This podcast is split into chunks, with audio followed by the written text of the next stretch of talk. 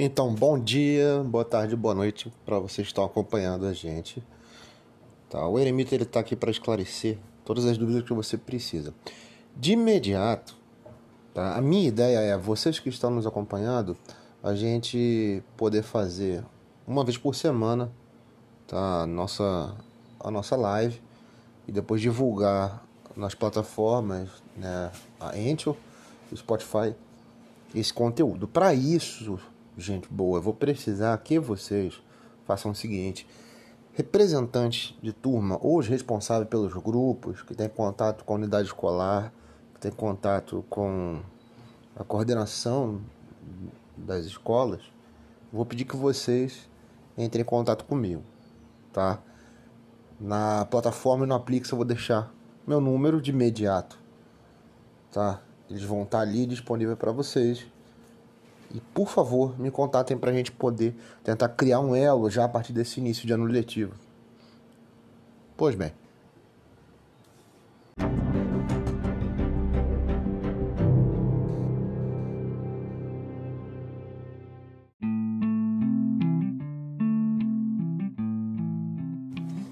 Gente, eu queria lembrar vocês que tudo aquilo que a gente está dissertando, falando aqui, ele serve né, para todas as ciências que elas são humanas e, suas aplicações. Tá? Hoje você não consegue mais ter uma separação equivalente de cada coisa, como se você tivesse que colocar dentro de uma caixa cada cada disciplina. Por exemplo, a de filosofia você coloca em uma e ela não pode misturar o seu conteúdo com a de sociologia. E por sua vez, a de sociologia ela não se mistura com a de história. Não. Tá? Existe algo chamado interdisciplinaridade que cria esse elo entre as ciências. Agora, a nossa crítica, estive até conversando né, com alguns colegas da área, é quanto à nossa BNCC. A BNCC ela vem ser o que, para vocês entenderem? Ela é o documento oficial a nível nacional dos conteúdos que eles precisam ser aplicados aos alunos tá, do ensino fundamental médio também. Então, o que acontece hoje é, a nível de história, a gente tem um seguinte problema. A BNCC, ela colocou a história como se fosse uma disciplina intercalada às, às demais disciplinas dessa grande área. Tá? Para vocês terem uma ideia, quando a gente fala história, você vai analisar dois conceitos fundamentais, que é espaço e tempo. Isso não é tão difícil de vocês lembrarem. Espaço ele vem ser o quê? O espaço físico humano que ele vai decorrer do que? Das relações ali existentes. Ponto. Tá aí o tempo é o quê?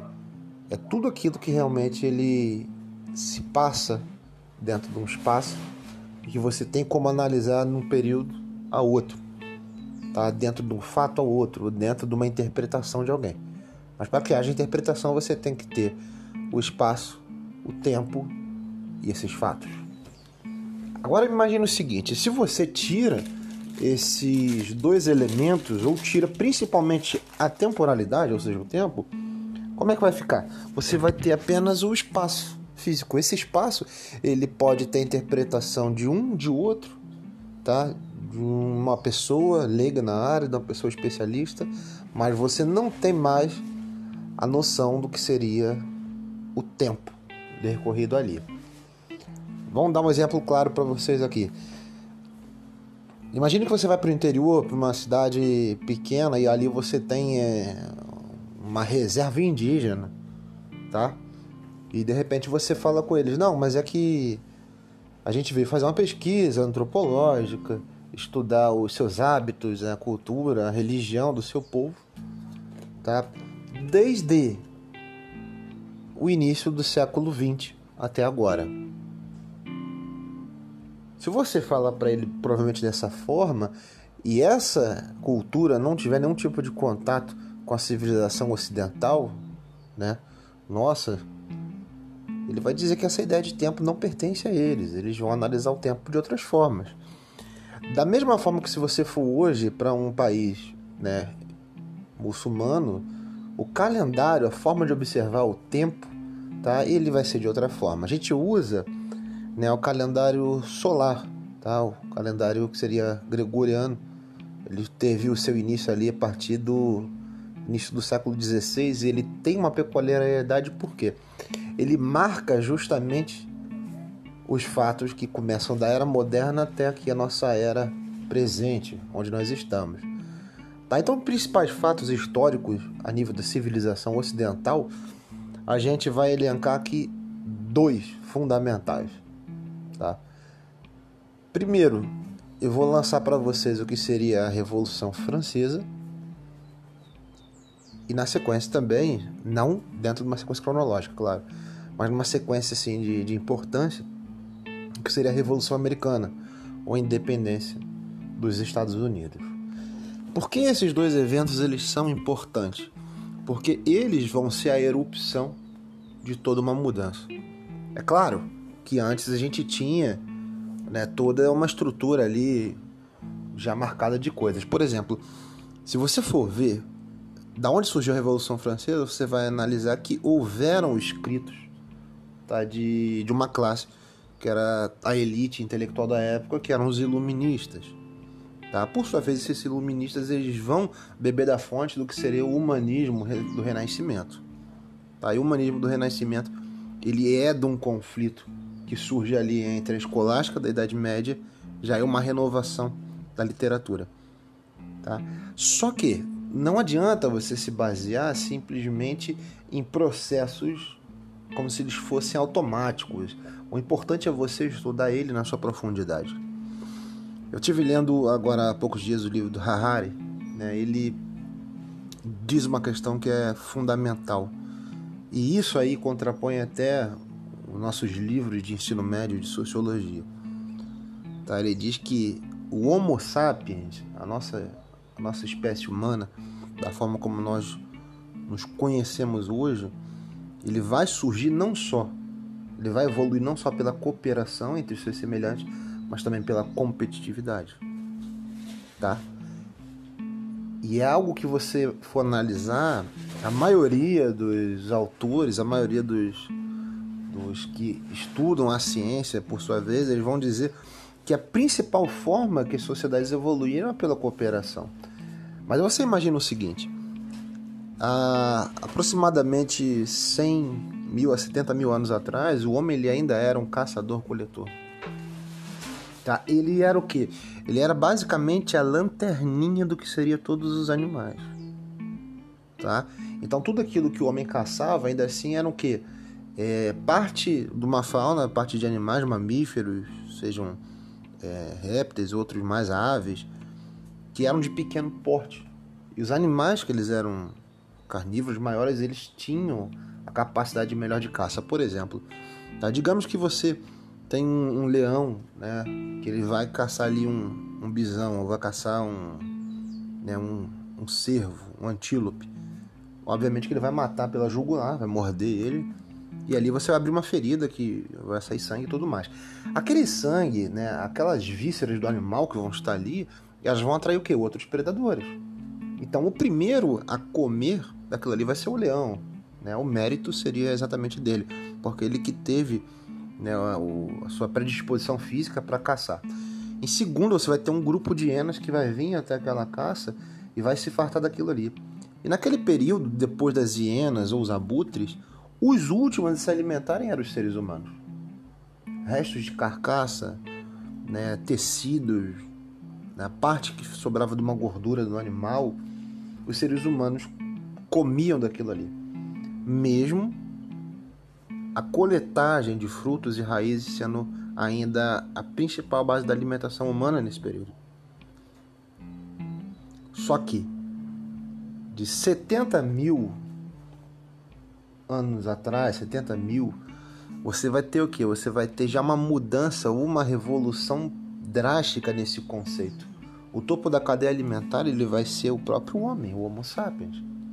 Por quê? Aí a ferramenta que eles já vinham se desenvolvendo ela vai se aprimorar tanto que o homem ele vai passar a ser o topo da cadeia alimentar e o ecossistema vai ter que se reorganizar. De que forma funcionaria isso, Márcio?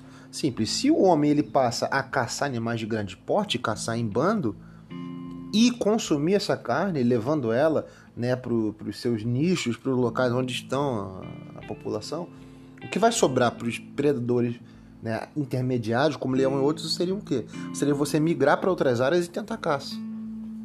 E se você não tenta, obviamente, que a população daquele local ali ela vai se tornar extinta em pouco tempo. Tá? Mas extinta não diretamente pela caça humana, mas pela ação humana predatória. Então o que ele coloca como ênfase no livro, tá? É o seguinte: a evolução humana ela se dá da seguinte forma: aquele que antes tá, ele era caça, ele se torna o um caçador. Aquele que antes era o perseguido, ou seja, nós, nós nos tornamos os perseguidores de boa parte das espécies humanas, das espécies animais, perdão. Então você tem aí já uma característica que ela vai mudar completamente.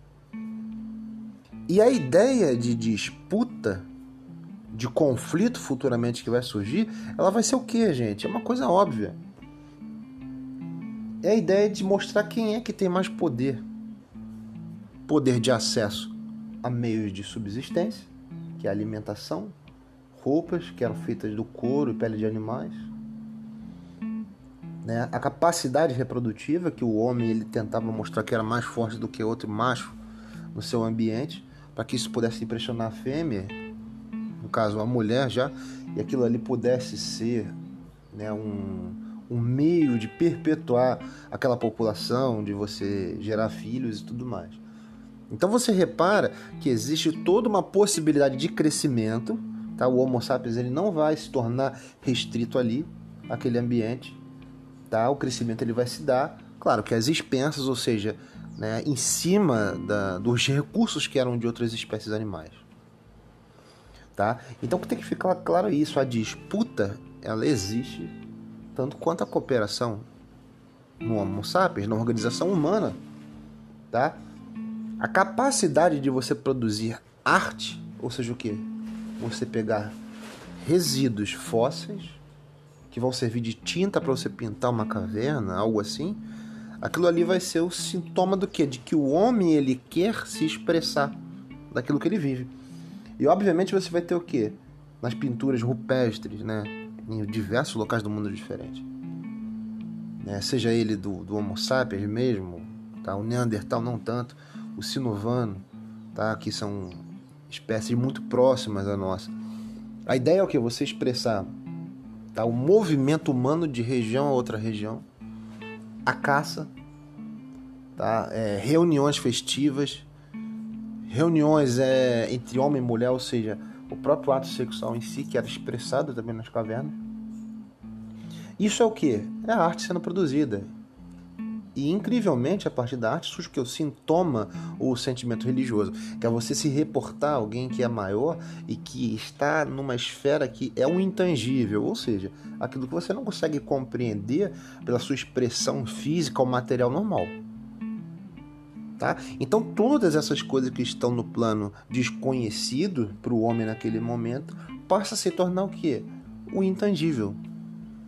Tá? Então, deixando claro para vocês essa introdução, é: lembre-se que as sociedades humanas elas vão se organizar de forma que o homem possa manter a sua colaboração mútua e seus conflitos mútuos ali dentro. Tá? Já ouviram aquele ditado que briga de marido e mulher não se mete a colher? É mais ou menos isso. Porque dentro de uma relação que ela já existe, já está estabilizada, o ideal é você se manter de fora e não dar palpite em nada. É claro que não segue essa regra 100% das vezes. Até porque você vai ter grupos de Homo sapiens, homens entrando em conflito, tá? Ou seja, é, ameaças, é, ocupação de espaço, tomada de espaço, tomada de recursos, né? Ou seja, assassinatos mesmo, tá? Em, em muitas das vezes até em larga escala. Isso é a essência do ser humano ele não nasce bom ou ele não se torna bom, ele tem a possibilidade de ser bom baseado em quê? Baseado na ideia do coletivo. Se ele não olha para o coletivo e tenta aprimorar sua capacidade mental, ele está fadado ao fracasso. E é o que ele mais à frente no livro, né, ele vai tratar como uma revolução cognitiva, tá? O homem ele tem suas capacidades inatas, ele consegue desenvolvê-las. O que, que seria isso, Márcio? Você, meu amigo que está me ouvindo, dá uma olhada para sua mão. Você tem algo chamado polegar opositor.